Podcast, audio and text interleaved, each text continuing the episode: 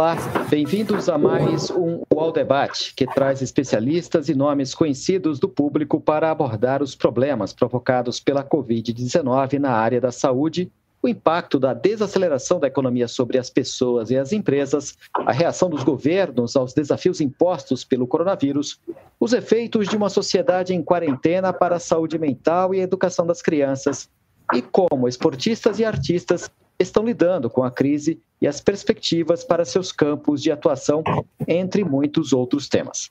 Eu sou João Oliveira, jornalista do UOL Economia, e hoje o UOL Debate reúne, dessa vez, advogados e especialistas para discutir os direitos do consumidor durante a pandemia. O programa, lembrando, é transmitido ao vivo pela home do UOL e pelo Facebook e Twitter. Os especialistas vão discutir e responder sobre o pagamento de aluguel, despejo, mensalidades escolares e reembolso de passagens, hospedagens e eventos cancelados. Para falar sobre o tema de Fernando Capês, secretário de Defesa do Consumidor e diretor executivo do Procon São Paulo, Yuzi Martins Pera, advogada, professora e diretora jurídica do grupo educacional Unicesumar, Júlia Mendonça, youtuber e educadora financeira, Edu Neves, CEO, presidente do Reclame Aqui, e Roberto Pfeiffer, especialista em direito comercial e professor da USP. Eu agradeço novamente a todos e para começar eu queria exatamente iniciar pelo professor da USP, professor Roberto.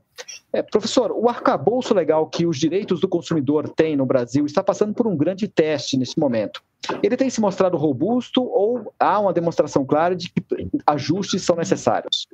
Bem, então, inicialmente, boa tarde a todos, espero que estejam me escutando bem. Enorme prazer e honra participar, seja pelo alcance do debate, pela qualificadíssima é, companhia dos demais debatedores. Eu diria o seguinte sobre a sua pergunta.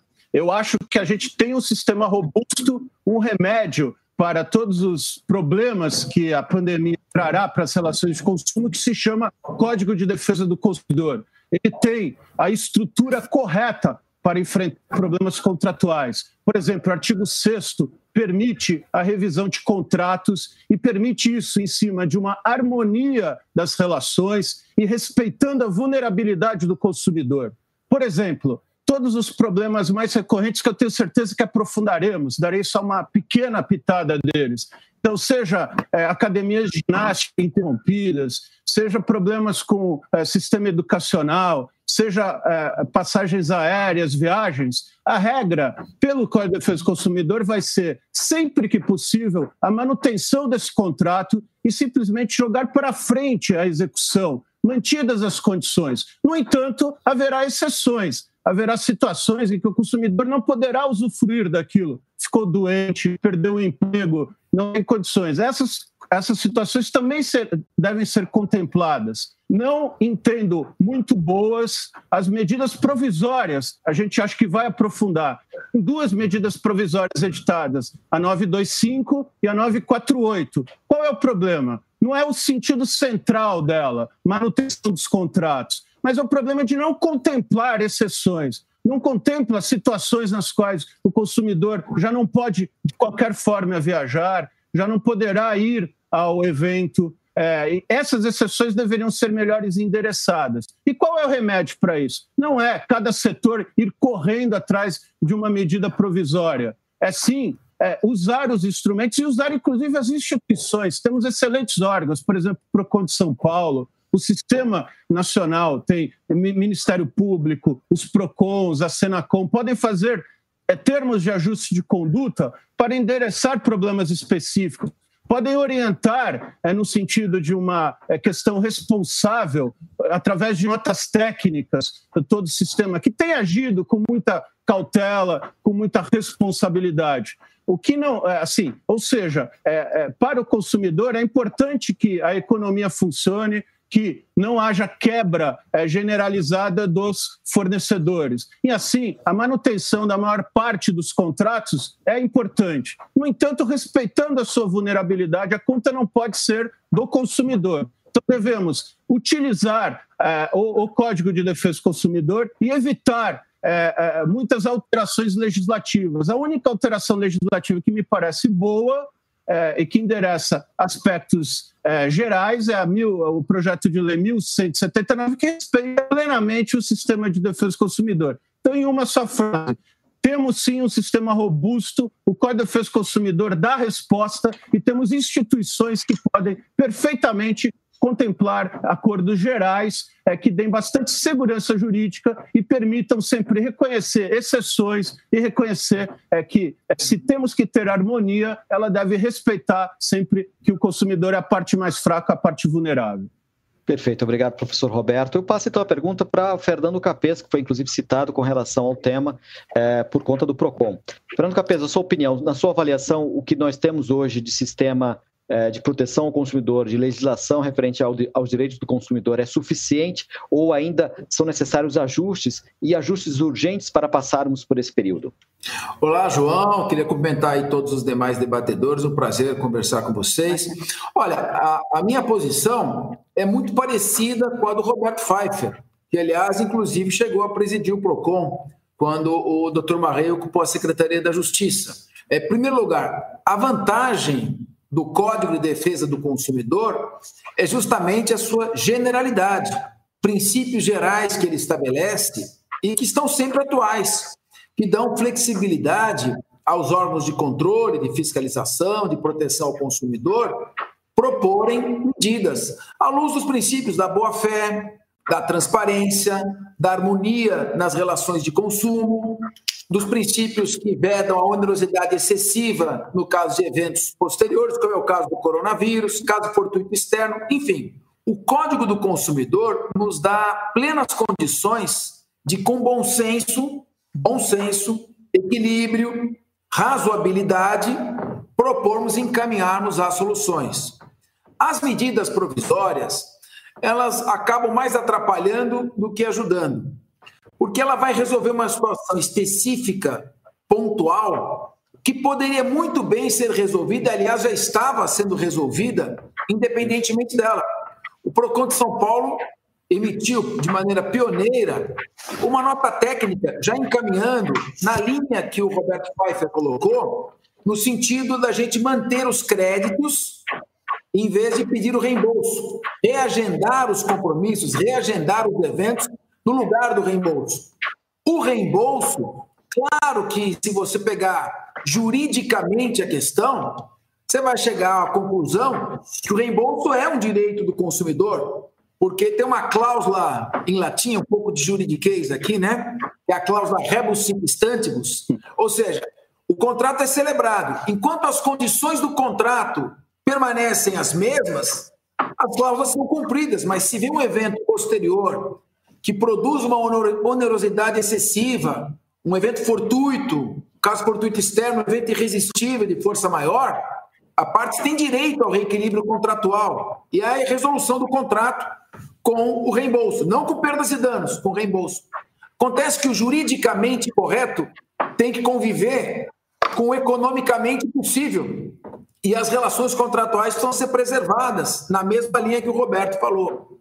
Então, nossa posição, a preservação dos contratos, é, procurar, diante da situação inusitada, ninguém estava preparado para uma pandemia como essa, nem a doutrina, nem a jurisprudência, nem dispositivos legais específicos, e à luz de princípios gerais e mantendo as relações de consumo. Linha geral, preserva o crédito, preserva a sua passagem, preserva o seu ingresso do teu show, a tua hospedagem, teu pacote turístico e usa posteriormente assim que passar a pandemia. Em contrapartida, os fornecedores não vão cobrar nenhuma taxa por remarcação. É assim que nós estamos encaminhando e estamos criando uma satisfação tanto do lado dos fornecedores quanto do lado dos consumidores, João. Interessante, bacana, obrigado, Fernando. Edu Neves, uh, vocês têm percebido um incremento, um crescimento razoável das reclamações na plataforma de vocês? É, a gente vem acompanhando é, pelo nosso sistema de inteligência, monitorando exatamente as reclamações que estão ligadas à questão da pandemia. Desde janeiro, a gente começou a receber reclamações que já citavam é, ocorrências com relação à pandemia. Obviamente, as primeiras em relação a viagens, né, especialmente passagens, pessoas que já viam esse surgimento da, da preocupação é, globalmente, e depois foi adentrando outros, é, outros assuntos. Né? é, como hoje a gente tem reclamação sobre bancos, dificuldade de acordo, sobre empresas de telecom em relação à qualidade de serviços, mas também de atendimento.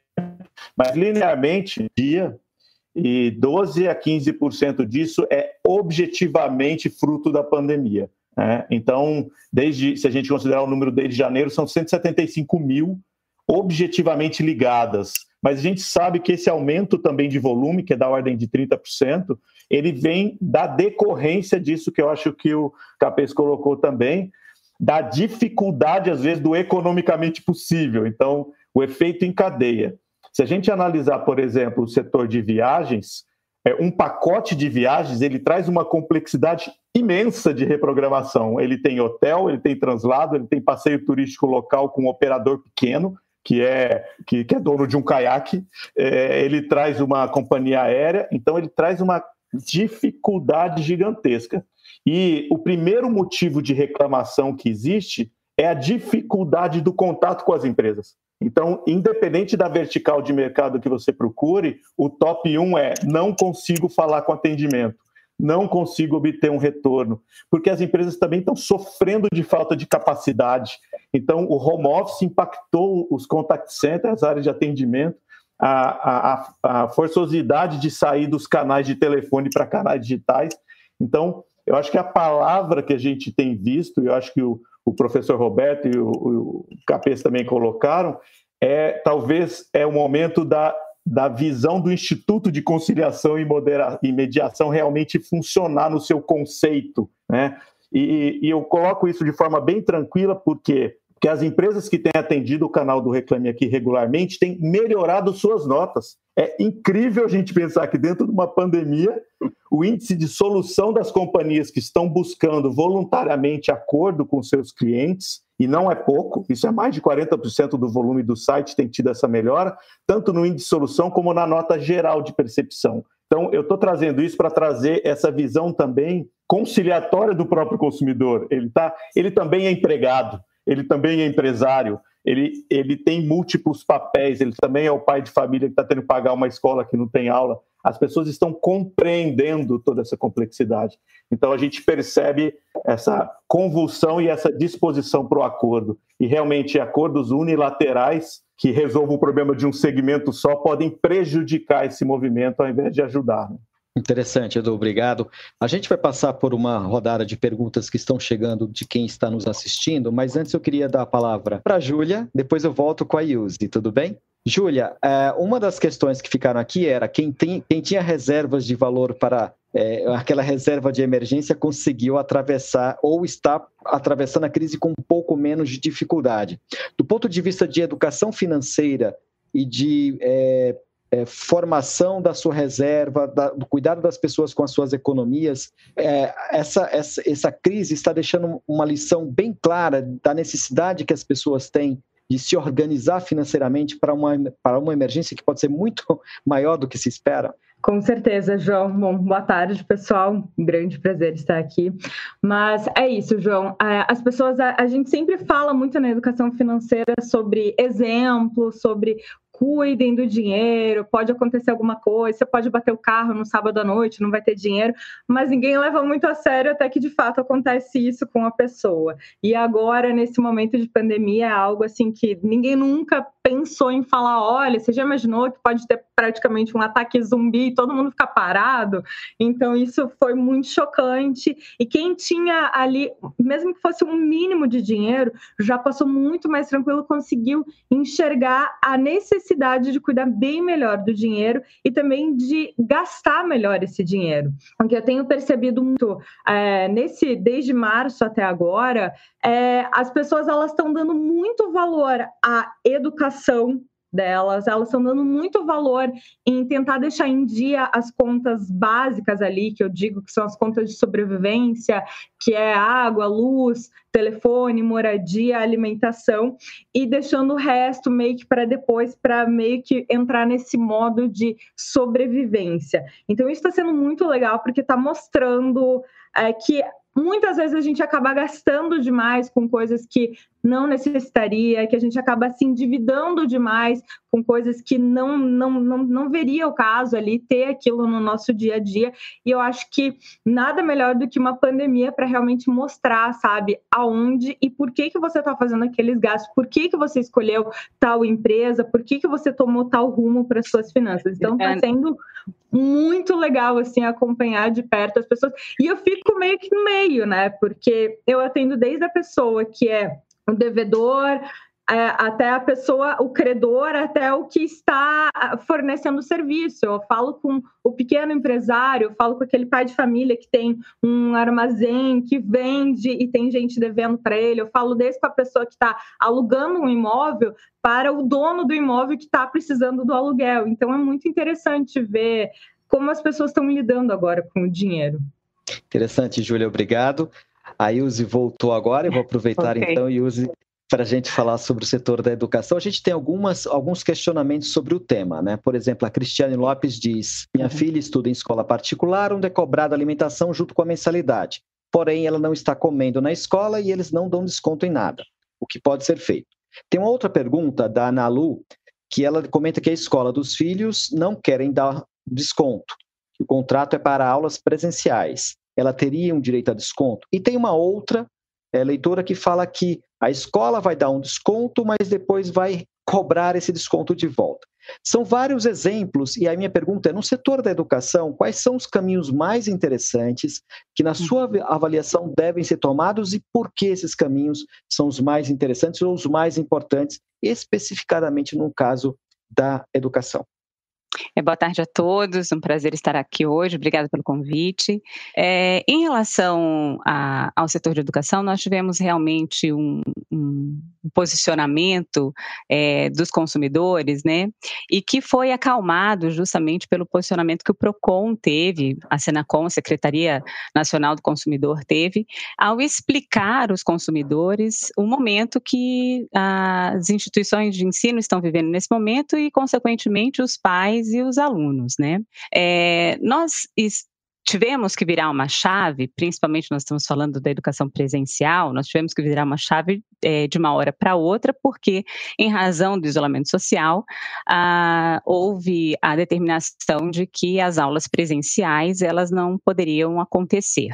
Então, o Ministério da Educação também, rapidamente, que é o, o setor que regula a educação no país, veio e permitiu, autorizou, aumentou a autorização para alguns cursos de graduação, né, que já tínhamos autorização de funcionamento em 40%, é, possibilitou que a graduação fosse, é, o serviço fosse prestado integralmente é, de forma remota ou por meio da educação à distância. Isso também foi estendido para a educação básica, eh, que não havia permissão anteriormente, então o Ministério da Educação também permitiu que a educação básica eh, tivesse o fornecimento da prestação de serviço por meio da educação à distância. Então, o que, o que aconteceu com a educação? É, muitas escolas, elas substituíram, por meio dessa permissão, o serviço que era um serviço presencial por um serviço remoto mas elas continuam mantendo a prestação de serviço. Então, uma vez que está mantida a prestação de serviço, pressupõe-se que o pagamento das mensalidades escolares também devem ser mantidos. Obviamente que obrigações acessórias, né, é, como por exemplo a questão da alimentação, é, ou a questão de outros cursos, como por exemplo a criança faz curso de judô na escola, faz futsal na escola, esses contratos que são contratos acessórios, uma vez que não há prestação de serviço, também não há obrigatoriedade de pagamento. Então, nestas hipóteses, né, o que você tem que manter é o valor da mensalidade, se o serviço continuar sendo prestado, e as obrigações acessórias não. Tá? É, quanto a essa situação de estamos prestando um serviço em EAD e a, é, o EAD tem um custo menor, então nós não queremos pagar em EAD, queremos pagar é, por meio é, presencial mais, mas por meio um, do pagamento de EAD, a gente precisa compreender um pouquinho os custos do que isso representa para a escola. Quando a gente fala em ensino à distância, a gente tem um valor de mensalidade um pouquinho menor, porque nós temos uma capilaridade maior, ou seja, é, o investimento do ensino à distância ele não é pouco porque é um investimento em tecnologia, investimento em, em gravações de aulas, e esse investimento é um investimento alto. Contudo, você consegue atender é, um número muito maior de alunos com essa tecnologia, o que não acontece no presencial. Então, quando as instituições de ensino, muitas delas, que não estavam preparadas, não têm um, um, um suporte tecnológico para isso e tiveram que passar a prestar esses serviços dessa maneira, elas não tiveram uma redução de custos. É, poderia dizer que algumas, inclusive, poderiam ter tido até um incremento de custo nesse momento, né? Então, não há uma justificativa eh, em termos de custo para que nós eh, falemos em redução de mensalidade por conta da substituição do modo da prestação de serviço. Agora, obviamente que se a escola não tiver prestando serviços, um, um segmento que fica muito claro para a gente entender isso é a educação infantil. A educação infantil é, é, fora a educação infantil para os alunos acima de quatro anos, porque os alunos acima de quatro anos eles têm obrigatoriedade de estarem matriculados, né? Na educação infantil não há permissão de aulas à distância né? Uh, não há essa permissão. Então, o que, que o Ministério da Educação é, estabeleceu? O Ministério da Educação estabeleceu que para este segmento, obrigatoriamente, deve haver a reposição de 100% da carga horária. É, neste momento, se você considerar que a gente tem um contrato anual e que é, esse, se esse pagamento for suspenso, no momento em que a escola vier a repor estas aulas, esse valor ele terá que ser pago. Então, a manutenção, às vezes, da, do parcelamento do pagamento é simplesmente para facilitar isso para as próprias famílias. Mas, obviamente, que o cancelamento é, ou mesmo a suspensão do pagamento quando a prestação de serviço não for dada, é, é óbvio que, que cabe, que caberia. Mas simplesmente a substituição da atividade presencial por atividade à distância, daí é, não caberia só por isso, obviamente, a, a redução ou o estabelecimento de um, de um desconto coletivo é, para os alunos. Perfeito, obrigado, professor Yuzi. Eu, eu acho que o Fernando Capês chamou a atenção ali. Quer fazer algum comentário, Fernando? Sim, a, a posição da professora Iauzi coincide aqui com os estudos que o PROCON está fazendo, ele vai, vai emitir uma nota técnica.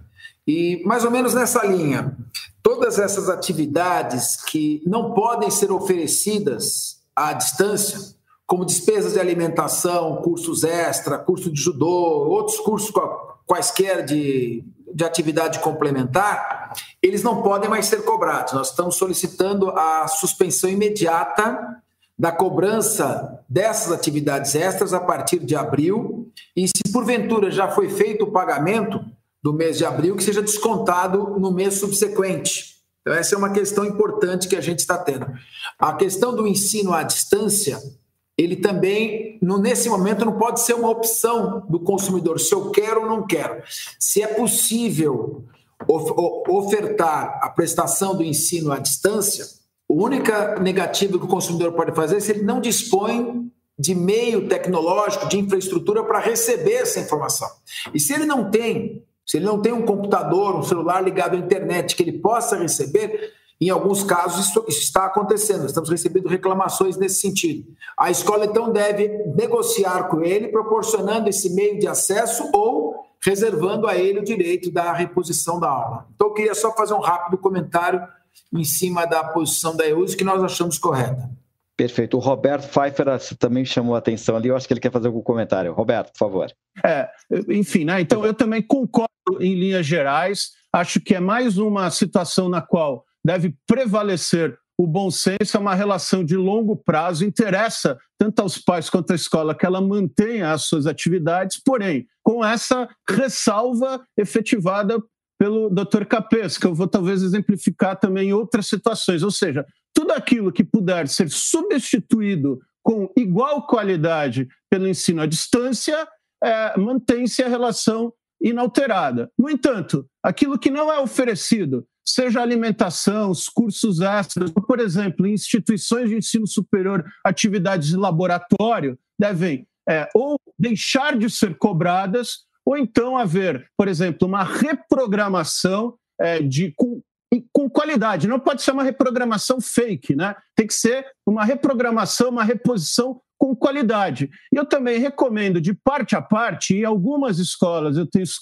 instituições, reclamações, e aproveito aqui a presença da e a USE né, para transmitir isso, é uma comunicação é, muito boa da escola com os pais. Não pode simplesmente é, achar que todos têm as condições tecnológicas ou que todos terão a mesma capacidade de recepção. Então, é, é, louvamos o esforço, né, o mesmo por uma instituição, embora pública, que fez um esforço gigantesco para mudar a chave. No entanto, tem que ter uma comunicação de qual vai ser o conteúdo, de posteriormente haver uma readaptação com essas crianças ou esses alunos, né, mesmo os, os, adolescentes, os jovens adultos, é de, uma, de tentar repor aquela qualidade e verificar. Ou seja, não pode ser também uma pura e simples transplante é, sem uma comunicação e uma preocupação posterior com a, com a qualidade desse ensino. É, então deve haver muito diálogo. Perfeito, obrigado, professor Roberto.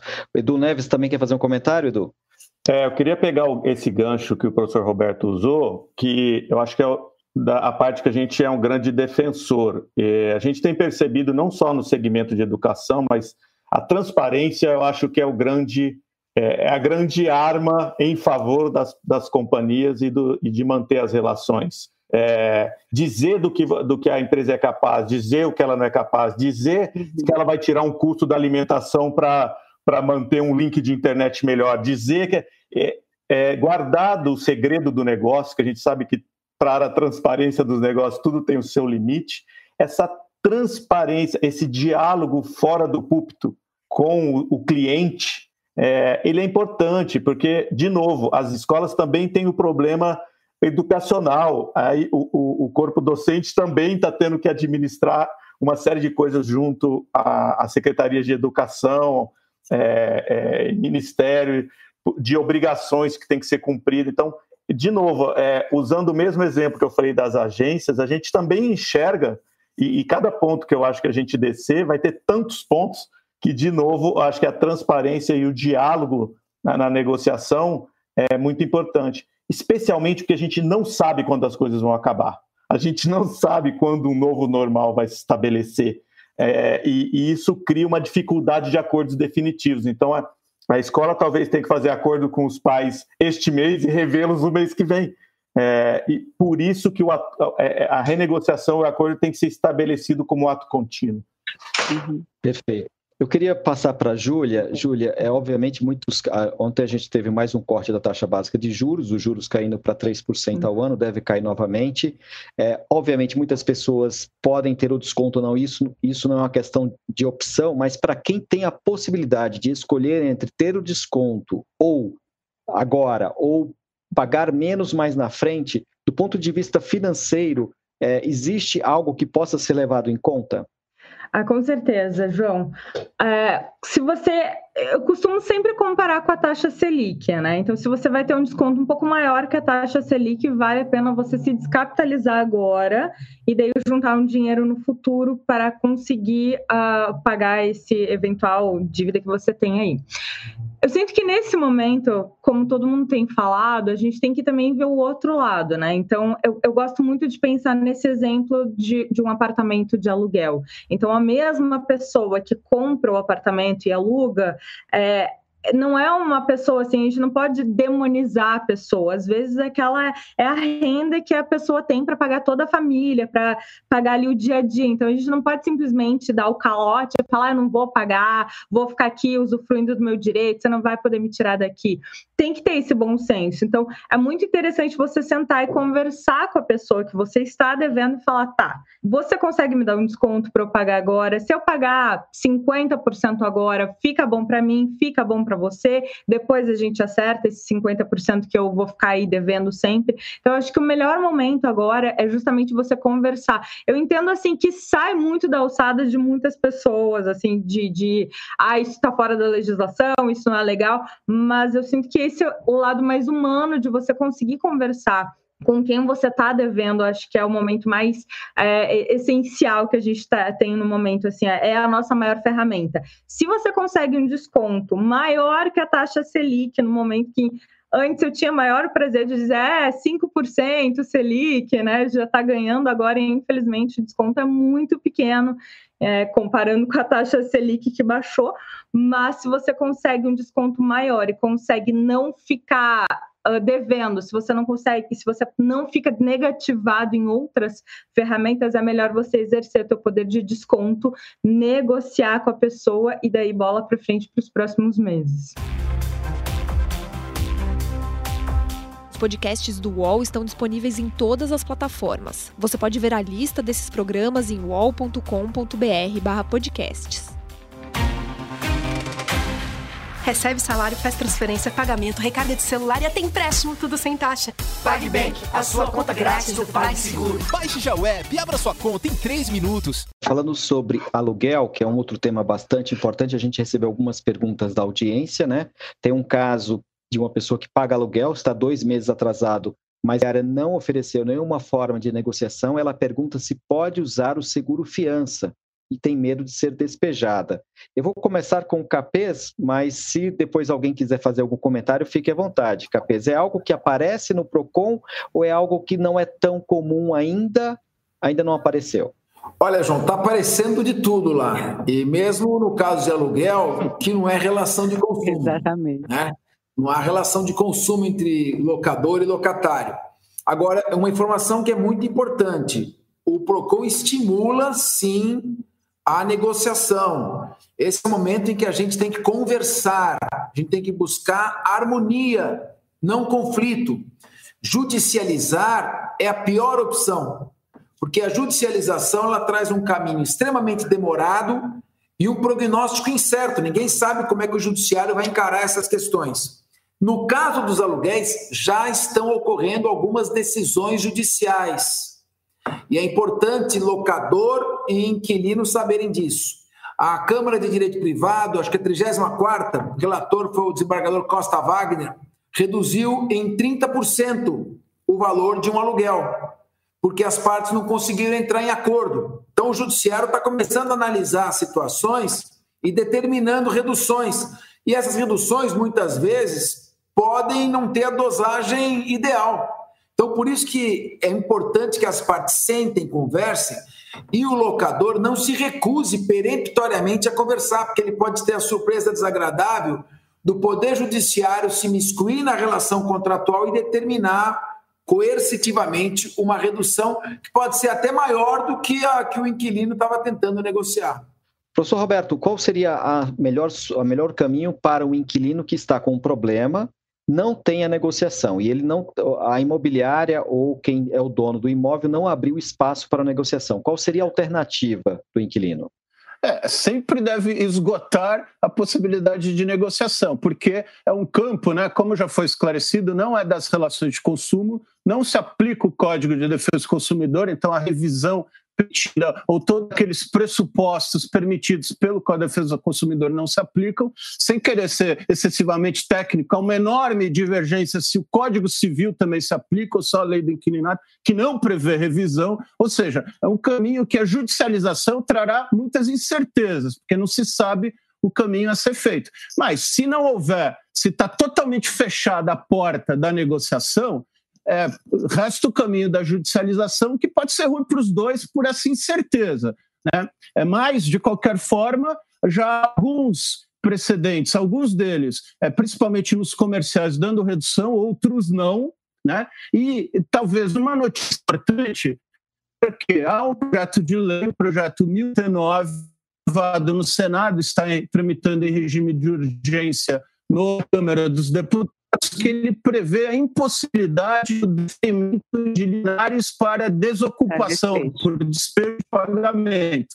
Uhum. Consequentemente, abre-se aí também. É, primeiro, me parece que é uma medida correta na pandemia, né? não, não dá para ninguém defender o despejo é, quando se precisa o resguardo é, da quarentena. É, porém, é, por outro lado, isso talvez leve também, no segmento residencial, um maior estímulo à renegociação, a uma negociação direta entre as partes. Né? O caminho do judiciário é o último caminho, é, já há precedentes, no, como foi pontuado no, na, no segmento é, comercial, E aí as duas partes têm que ter muito bom senso de ambas não perderem tudo. Né? O risco é, na judicialização é ambas perderem tudo, ou pelo menos uma das partes perder muito. Perfeito. Professor Yuzi gostaria de fazer um comentário, imagina. Diga aí. É, eu gostaria, assim, é, quando nós estamos nesse momento e falando sobre negociação, né, eu acho que é importante a gente lembrar que de uma forma geral essa pandemia ela alcançou a todos ela não alcança só uma parte da, da relação né? então ela alcança o consumidor mas ela alcança o empresário ela alcança o locador mas ela alcança o locatário então na hora de nós é, da negociação o que eu acho que é um ponto muito significativo que tem que ser levado em consideração é o quanto efetivamente esse momento atingiu a pessoa ou atingiu a parte né? Porque senão nós estaríamos é, tentando é, ou usurpando, digamos assim, uma situação que é muito específica é, para obtermos uma determinada vantagem. Então, por que que eu acho que quando o Poder Judiciário, né, com todo respeito aos juízes e, e as suas decisões, quando o Poder Judiciário ele intervém numa, nessa, nessas situações, inclusive de maneira coletiva, estabelecendo é, descontos coletivos, né? Quando isso acontece, a gente deixa de levar em consideração aquela a, a, necessidade de visualizarmos uh, ou verificarmos pormenorizadamente a situação e julgarmos individualmente determinadas situações. Porque nós sabemos que nesse momento muitos estão sofrendo, mas outras pessoas ainda não tiveram a sua situação econômica e financeira atingida. Então, aqueles que não tiveram a sua situação econômica e financeira atingida, elas não devem se prevalecer nesse momento para alcançar determinadas vantagens. Eu não estou dizendo que a negociação ela pode existir em qualquer momento, não precisa existir numa pandemia, mas utilizar a pandemia ou o momento que nós estamos vivendo hoje para obtermos negociações é, que não se se pautem na boa-fé, eu acho que é um pouco temerário. Então, quando a gente fala realmente de negociação e, de, e, da pandemia, nós estamos falando, ou necessariamente temos que observar, o quanto as partes foram atingidas. Porque você pode ter um locador, né, mais, é, um locatário menos atingido do que o locador, muitas vezes. Então, a gente tem que é, levar isso em consideração para nós usurparmos aqui, né, é, todos os princípios em nome é, utilizando apenas a pandemia para isso, tá? É o que, o que eu penso nesse momento. Obrigado. Obrigado, Yose. Eu vou passar para um outro tema que deve ter sido bastante demandado na plataforma do Reclame Aqui, que é viagens. Né? A gente tem várias, várias perguntas. O Caco Medrado fala sobre comprei um pacote de viagem para Bariloche antes da crise para junho e agora como eu faço para recuperar meu dinheiro? A gente tem mais casos, né? A gente tem o caso do, do de um outro é, de outra pessoa que comprou e aí, por uma agência, a agência diz que tem que resolver com a companhia aérea, e a companhia aérea diz que tem que resolver com a agência. Eu pergunto para o Edu Neves é, como é que tem sido resolvido. Primeiro, se chegou em grande volume, ao Reclame Aqui, é, esse tema, e se você percebeu, você citou lá que aumentou o número de casos resolvidos entre as empresas e os consumidores. No setor aéreo, isso também aconteceu ou não? Tem uma diferença do setor de viagens, onde há esse empacotamento de, como é o caso, acho, da pergunta, que é uma viagem para Bariloche, então ali tem o, o, aéreo, tem o hotel, provavelmente tem translados, passeios, talvez coisas desse tipo. Então, ó, vai ser assim. Vocês, quem quiser cancelar só vai receber isso lá no futuro. E, e aí houve um volume muito rápido de remarcações. Na questão dos pacotes, está é, tá mais complexo, porque você tem que coordenar todos esses outros entes que fazem parte de um pacote. No caso do pacote internacional, mais difícil ainda, porque você tem um hotel que está em outro país, sobre uma outra lei, sobre uma outra, inclusive, situação. Então, a gente também tem visto que quando o consumidor busca acordos, tem sido mais fácil. Acho que o Capês falou um pouco isso no início é, do nosso bate-papo aqui, quando é procura um acordo, ó, remarque viagem no futuro, está mais fácil de resolver. Porque as agências também estão sob uma pressão de cancelamentos e não recebimentos de comissões, tem toda uma questão sistêmica. A passagem hoje tem uma lei que não permite você transferir passagem para outras pessoas, então você tem que cancelar e emitir um novo bilhete. Então, a gente tem toda uma situação complexa. Então, nesse ponto, o que a gente tem observado que os melhores índices de solução são aqueles onde o consumidor também aceitou uma negociação de postergação disso até para o ano que vem. A gente tem visto que essas, essas viagens de férias, até porque as férias estão muito prejudicadas dentro das empresas, estão ficando para um ano à frente. Perfeito. Eu vou passar para o Fernando Capes, que pediu a palavra, até usando um exemplo específico, se você quiser comentar, tudo bem. É, eu tenho uma reserva, é do Paulo Henrique dos Santos. Tem uma reserva de viagem, aéreo e hotel, é esse caso, para agosto, que na reserva não permitia cancelamento com reembolso. Nesse caso, como é que funciona? Né? As empresas pedem para aguardar, a empresa pediu a ele, ela falou assim, vamos aguardar junho, julho, para daí tomar uma decisão. Esse é um caso específico, mas você pode falar de forma genérica, Fernando. Olha, é, de, em primeiro lugar, só fazer um comentário rápido do, do que a Yuzi claro. disse. É, ninguém deve procurar levar vantagem sobre ninguém numa situação como essa. É uma pandemia, é uma catástrofe. Eu estou escrevendo sobre a teoria do meteoro. O meteoro se chocou com a Terra e nós temos que nos adaptar. Todo mundo tem que perder um pouco para que todos possam ganhar. Então, a boa-fé é muito importante nisso.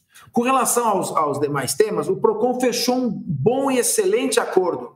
Nós fechamos um acordo com as companhias aéreas, fechamos um acordo com as agências de turismo que empregam mais de 600 mil pessoas, estão enfrentando a maior crise da sua história, com os hotéis no estado de São Paulo e com os shows também. Entrou em contato conosco uma, uma das maiores empresas aí de venda de ticket para shows, e o acordo geral antes das medidas provisórias.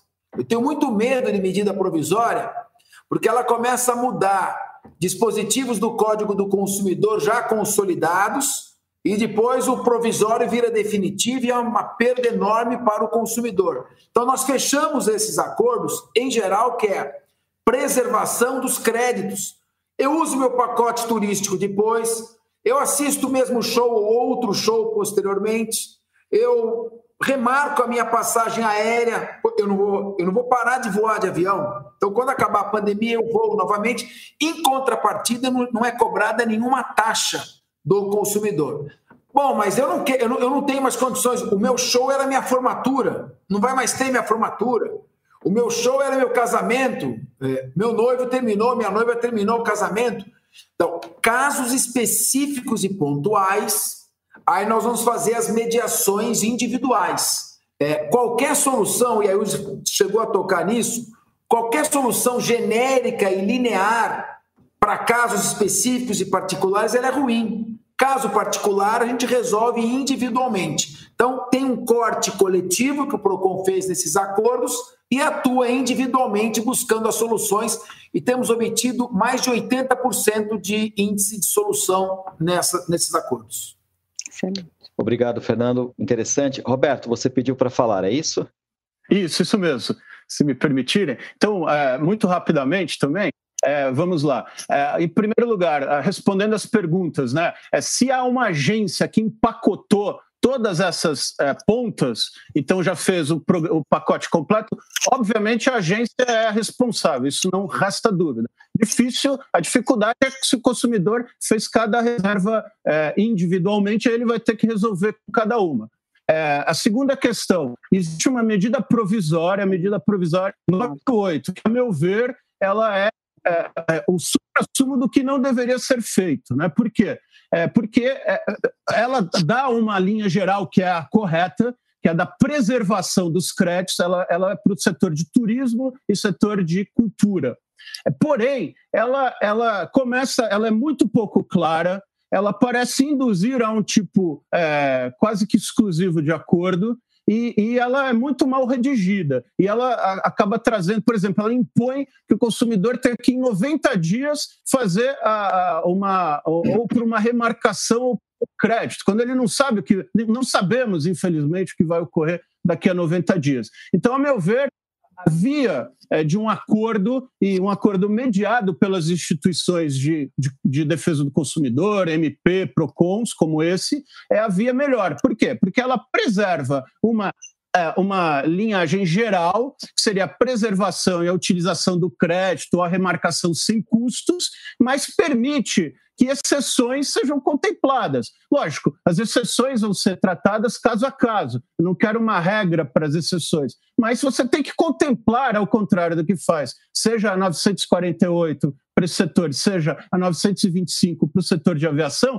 ela não contempla quem não, não, quem não pode mais viajar. Quem não pode mais viajar vai ter que se submeter a, a uma multa que é de quase 90%. Isso é injusto, né? porque se é correto dizer que a empresa não pôde prestar o serviço e que o ideal é a manutenção do contrato para que ela preste mais para frente, o consumidor usufrua desse serviço, é inegável que há casos em que ele não vai poder jamais usufruir na frente esse serviço e não pode ser cobrado uma multa dele por uma remarcação, algo do gênero. Então, não, não pode ser cobrada a remarcação.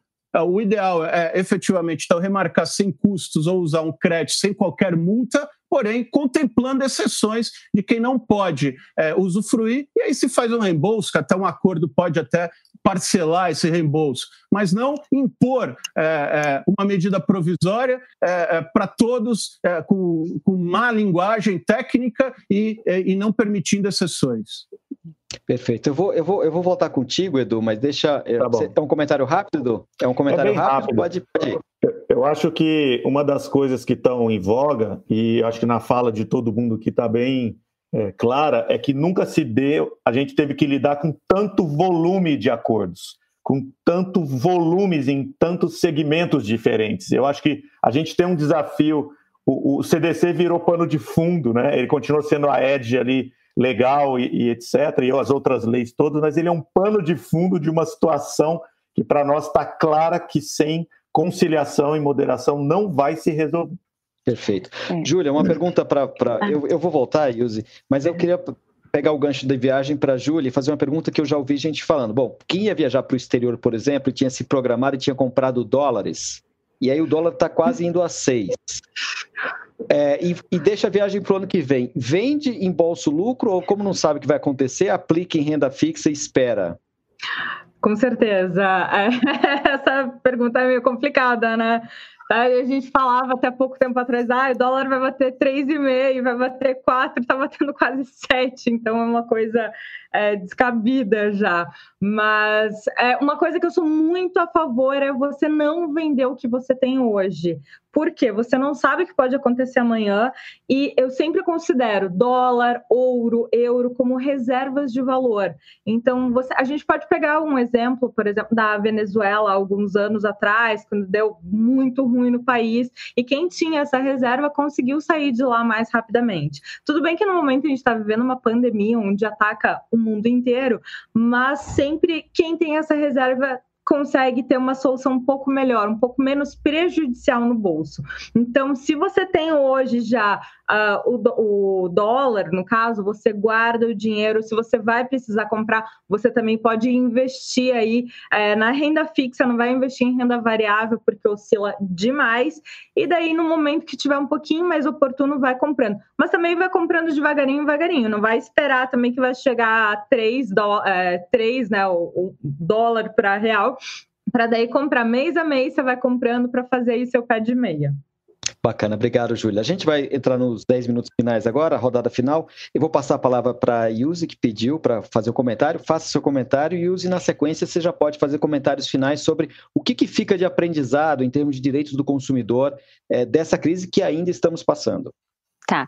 É, eu queria, o comentário que eu gostaria de fazer, é, puxando o gancho que o doutor Roberto colocou, é, é que apesar, né, e aí se eu estiver errada me corrijam, é, apesar de da medida provisória ter aí seus pontos que merecem uma crítica, eu acho que nesse momento a gente precisa é, talvez esclarecer para o consumidor que a medida provisória estabeleceu uh, ah, 90 dias contado da data da sua é, publicação para que o consumidor solicite o cancelamento é, dos seus eventos, né? É, se ele não fizer isso neste período, ele poderá é, não ter direito a reembolso. Então, acho que a gente, se, eu sei que nós falamos aqui a todo tempo e eu acho também que é o melhor caminho, é, é o da negociação individualizada, é de buscar a empresa e fazer uma negociação individualizada, mas nós temos uma MP em plena vigência. Então, eu acho que a gente precisa considerar isto, né, para que depois, se o consumidor ele não observar e exercer o seu direito nesse momento, ele possa ir vir aí na frente a não ter reconhecido o direito do seu reembolso ou mesmo de remarcar o seu evento, o seu show, né? Eu acho que isso que isso é importante. Bom, eu acho que o que fica é um pouco daquilo que o Edu Neves falou, é, fica a, a nossa, o nosso aprendizado aí em relação às negociações individuais, né, ao processo de mediação e de conciliação. É, nós estamos vendo que tanto o Estado, muitas vezes, com as suas medidas provisórias, ou até mesmo o Poder Judiciário, com algumas decisões que, infelizmente, para esse momento são equivocadas, é, não conseguem nos atender plenamente. Então, as partes precisam aprender a ter autonomia é, e verificar aquilo que é melhor para cada uma delas, né? Então, o diálogo, a, a conciliação, o, o bom senso, a boa fé nessas relações, elas são imprescindíveis. E aí tem, temos os órgãos, como o PROCON, para nos auxiliar, para poder fazer esse equilíbrio, ajudar as partes a encontrarem esse equilíbrio. Né? Então, o que fica para nós, eu acho que nesse momento, é justamente esse aprendizado de sermos maduros, adultos, né, compreendermos o outro e tentarmos solucionar os nossos problemas pela via negocial. Obrigado, Yuzi. Martins Pera, advogada, professora e diretora de jurídica do Grupo Educacional Unicesumar. Fernando Capes, muitas vezes a, a, maturidade até existe, mas a questão é que tem um lado que é mais forte do que outro, né? Sem dúvida. O que caracteriza as relações de consumo justamente é a vulnerabilidade do consumidor. Então, por isso que existem os órgãos de proteção para reequilibrar essa situação. As relações ditadas pela legislação civil, elas são simétricas as partes estão no mesmo nível. As ditadas e reguladas pelo Código do Consumidor, não, elas exigem uma proteção adicional. Nesse caso, o PROCON, claro, o nosso lado é ao lado do consumidor. E a gente está procurando estabelecer nas negociações parâmetros economicamente possíveis para que ele possa ser atendido. A posição de, muitas vezes, uma decisão judicial que faz lei entre as partes e às vezes cria uma jurisprudência generalizada, ou uma lei que venha regulamentar uma medida provisória, ela tem o defeito de muitas vezes aplicar para situações díspares a mesma regra. Então a gente estimula sempre que as pessoas procurem os órgãos de mediação, de fiscalização, para que a gente possa fazer a composição desses interesses do acordo, sempre estando ao lado do consumidor. O PROCON, desde que estabeleceu aqui a falta do atendimento presencial, porque não pode ter contato presencial, já recebeu em 30 dias quase 15 mil reclamações online. As pessoas fazem a reclamação usando o site Procon SP, pega o celular e baixa na plataforma Procon SP ou usam o próprio Instagram, marcando arroba Procon SP. Com isso, a gente tem recebido muitas denúncias no começo, o Edu chegou a mencionar, as reclamações eram todas relacionadas a voo e pacote turístico. Agora está entrando mensalidades escolares e o que é mais dramático, o que mostra o aprofundamento da crise. As pessoas estão reclamando do preço do botijão de gás e do preço dos produtos da cesta básica, levando o PROCON às ruas para fiscalizar esse preço. E só para terminar, deixando uma pitadinha de polêmica, o CAD criticou o PROCON de São Paulo por estar fiscalizando e evitando que o preço do botijão de gás seja vendido acima de 70 reais. Nós fechamos um acordo com os revendedores que concordaram em vender a 70 reais no máximo. E estão vendendo. O CAD criticou, dizendo que nós estamos fazendo tabelamento. Há uma confusão entre regime de tabelamento e evitar o abuso do direito, não uso, o abuso do direito, que é expandir os lucros num momento como esse. No mais, é muito bom esse debate, espero que tenha outros. O único defeito dele é que ele foi rápido demais, precisa demorar mais. Obrigado, Fernando Capê, secretário de Defesa do Consumidor e diretor executivo do Procon São Paulo. Eu vou aproveitar então esse gancho e passar a bola para o Roberto Pfeiffer para ele fazer um comentário final, em cima, inclusive, dessa sua, dessa sua levantada de bola, né, sobre essa entrada, sobre essa discussão que o CAD acabou entrando. O Capê está correto, professor? Ou, ou ele, ou, ou, ou ele, tá, ele, ele, ele, ele, talvez não, não esteja tão correto com relação ao que, o, o que comentou sobre o CAD? Bem, vamos lá. É, então, em primeiro lugar, é, também agradecer essa oportunidade de dizer, é, é, é dizer sobre esse caso específico que, óbvio, é, é, sempre uma matéria muito polêmica, porque há subidas de preço que às vezes são por maior demanda reprimida. No entanto, isso não quer dizer que se deva tolerar ou não se deva investigar profundamente, porque podem haver subidas de preço que abruptas é, que são é, em cima de alguém aproveitando de má fé uma situação é, como essa de pandemia. Então, é, há haver um, um claro é, indicação dos órgãos de defesa do consumidor e dos órgãos de defesa da concorrência que reprimirão subidas é, de preços abusivos é muito correta e foi feita no mundo inteiro. Até mesmo, vamos dizer, a, a, nos Estados Unidos, onde é, é, bastante liberal, mas a Federal Trade Commission é, fez esses alertas e tem investigado. O, o, talvez o temor é, seja em cima de um tabelamento de preço. Isso pode se errar na mão é, e às vezes haver um desabastecimento até tabelar muito alto. Né? Agora, é, evitar é, que haja subidas abruptas de preço parece correto e deixar muito claro ao agente econômico que é, vai ser investigado se realmente é uma pressão de custos, ao aumento excessivo de demanda que justifica questões que não tenham essa justificativa serão é, é severamente é, é, vigiadas, é algo que o mundo inteiro está fazendo e, e você tem que prevenir a má fé. Né? Esse é o momento é, de, é, é, de harmonia e de boa fé. Né? Então, é, restringir a, a, a má fé é de suma importância. E eu também, só aproveitando esse fechamento, é, é, salientaria que, além de questões específicas da pandemia, não podemos nos esquecer das questões gerais. Né? E hoje, a, a, ao consumidor que ficar muito atento, né? porque com o aumento expressivo do comércio eletrônico, talvez possa ser até pauta para um outro o debate, né? é óbvio que aqueles problemas já tradicionais podem recrudescer é, é, de problemas de entrega, problemas de é, é, é, enganosidade nas ofertas. Isso é algo muito importante, inclusive o chamado assédio de consumo, né? Há muitos consumidores assediados e eu chamo, então tem que ter muita, então as plataformas é, de mediação, sejam elas do Procon, seja o consumidor.gov, reclame aqui, essas plataformas são de suma importância para buscar conciliação, para tomar. E eu vou fechar o último tema, que é um perigo, a gente está numa situação que os economistas chamam de tempestade perfeita para o ou seja, é, temos então 66% das famílias é, é, endividadas agora em abril, recorde é, no levantamento da Confederação Nacional de Comércio, é, restrição de renda que virá com desemprego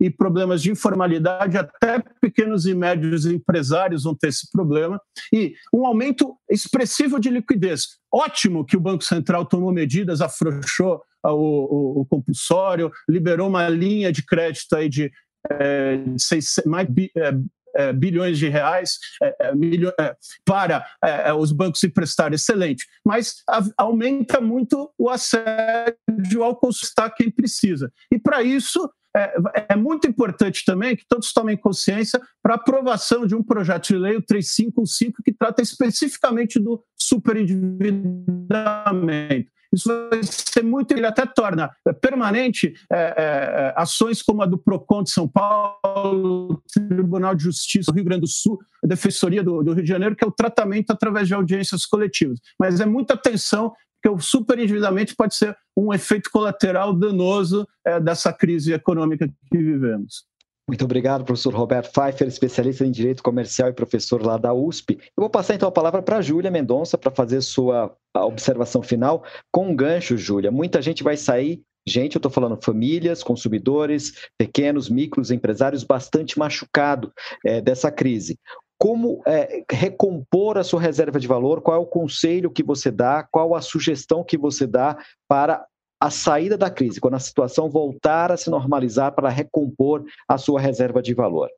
Primeiro ponto, é, eu estou vendo já nessa crise as pessoas já tendo uma consciência um pouco maior dos gastos que elas fizeram.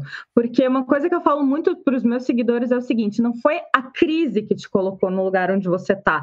Parece uma coisa meio de ai, motivacional, mas não é. Se você, você veja alguém que tem seus 35 anos, não foi a crise que colocou a pessoa no buraco. Infelizmente foram sucessões de, de, de, erros, de tentativas, de falhas, de falta de planejamento financeiro que tomou, que levou a pessoa até onde está. E não estou colocando de jeito nenhum culpando a pessoa, mas eu digo que esse é o momento da gente refletir quais foram as escolhas que você fez até o momento, por que, que você não conseguiu é, ter o mínimo ali da tua reserva até agora.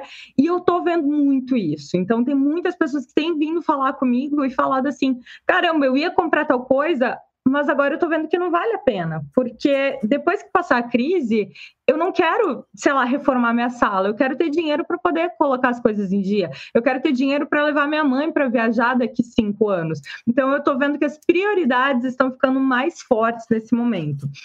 Uma coisa que eu falo muito é procurar alternativas de formas de renda extra. Isso é uma coisa assim que é, deveria ser normal para as pessoas, mas a gente ainda tem muito problema em perceber que talvez o nosso único trabalho que a gente tem, a nossa única fonte de renda, não deveria ser a única. A gente deveria enxergar novas situações. Então, rapidamente aqui eu quero trazer alguns exemplos eu vejo aqui no meu condomínio, muitas pessoas começaram a vender, por exemplo, máscaras, que não tinham nada a ver com isso. Pessoas fazendo marmita e entregando em casa, pessoas que não cozinhavam. Mas para aumentar a renda, eu vejo na minha academia, eles não estão mais cobrando a mensalidade, mas eles estão alugando as bicicletas de spinning para você ficar 15 dias em casa.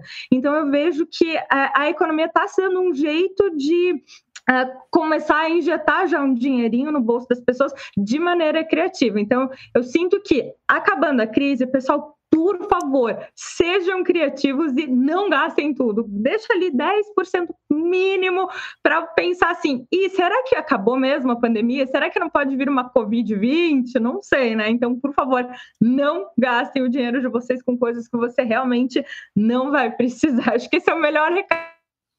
Bacana. Obrigado, Júlia Mendonça, educadora financeira e youtuber. Obrigado pela sua participação. Edu, vou encerrar contigo. A, a plataforma tem no seu DNA o Código de Defesa do Consumidor e a internet, né? E esses dois mundos se cruzaram e foram bastante demandados nas últimas semanas e continuam sendo demandados. Qual a sua observação final e como é que você imagina que a, a relação da sua plataforma, do Reclame Aqui, com os consumidores brasileiros vai se estabelecer, vai é, correr depois que a gente passar por essa crise? É, eu acho que, antes de tudo, eu não sou advogado e vou me, vou me desafiar a falar uma grande bobagem aqui por causa disso, por ter essa liberdade. Nós estamos vivendo a era onde a hermenêutica vai ser desafiada, porque nós não precisamos mudar muito a lei. Nós temos que aprender a interpretar a lei dentro do momento pandêmico, onde muitas pedras mudaram no tabuleiro ao mesmo tempo. E isso só é feito com gente. E só sabe conciliar é quem é gente, só sabe mediar quando a gente tem gente. Então, acho que aqui foi colocado de saída, já está lá no artigo 6 do CDC, é, toda essa possibilidade. O Reclame Aqui sempre foi uma plataforma que, apesar de é, é, viveu da Constituição Federal, do direito de livre expressão que o consumidor tem como cidadão, o direito de resposta que a empresa tem e o direito de influenciar as pessoas através da informação. E sempre acreditamos no acordo, sempre acreditamos que é possível renegociar. É, a lei é o guarda-chuva, mas a relação do consumo ela é um a um, ela é a cada ato, a cada momento. O que a gente tem visto como desafiador agora é não saber o fim desse túnel. Então, o, o que eu deixo aqui e o que eu reclamo aqui está à disposição, inclusive, de todos os professores, do PROCON. É, a gente tem uma base de informação muito relevante, a gente tem feito muito estudo nessa direção de traçar cenários para que a gente possa ajudar os consumidores, mas entendendo que sem as empresas ele também não consegue consumir. Né? Então, mas que, por exemplo, para preservar empresas como o mercado de aéreas, que a gente sabe que sucumbiu no mundo, você não tem que passar tanto por cima, às vezes, de determinadas coisas, colocar mais gente na mesa e poder tomar decisões muito rápidas, é, porque a gente está tentando é, lutar contra o tempo e tomar decisões em alto volume, né? Mas dentro disso, para cada processo de relação é uma relação. Uma pessoa que comprou, também foi lembrado aqui, uma viagem era para formatura, um evento, aquilo não vai acontecer mais. É, em outros casos, não, aquilo é reprogramável. Então, cada um é um, e eu acho que depois a Júlia fechou e com chave de ouro, eu nem queria falar mais no final, porque no fundo é o indivíduo que tem que cuidar da própria vida, né? A gente pode ajudar como instrumento social é, a regular ou ajudar a influenciar ou, ou, ou, alertar sobre coisas, mas no final a atitude é de cada um e de cada um também sentado como empresário, como locador, como locatário, entender nós precisamos fazer isso pela sociedade brasileira. A gente não está salvando um contrato nem fazendo um saving de dinheiro no bolso para ficar rico. Nós estamos fazendo isso para transformar o impacto dessa pandemia em uma coisa muito menos dolorosa e também transformar esse aprendizado numa, numa sociedade muito mais fluida, que dependa muito menos dos tribunais e muito mais dos acordos. Muito obrigado, Edu Neves, CEO uh, ah, Brasil do Reclame Aqui. Chegamos então ao final de mais Obrigado. esse UOL Debate. Agradeço as presenças de Fernando Capês, secretário de Defesa do Consumidor e diretor executivo do Procon São Paulo, e Martins Pera, advogada, professora e diretora jurídica do Grupo Educacional Unicesumar, Júlia Mendonça, youtuber e educadora financeira do professor, especialista em Direito Comercial, da USP, professor da USP, Roberto Pfeiffer.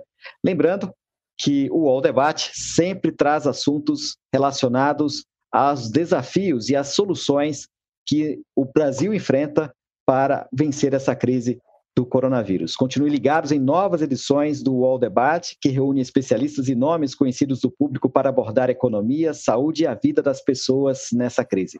Todas as edições estão disponíveis na home do UOL e em nossas redes sociais. Até a próxima.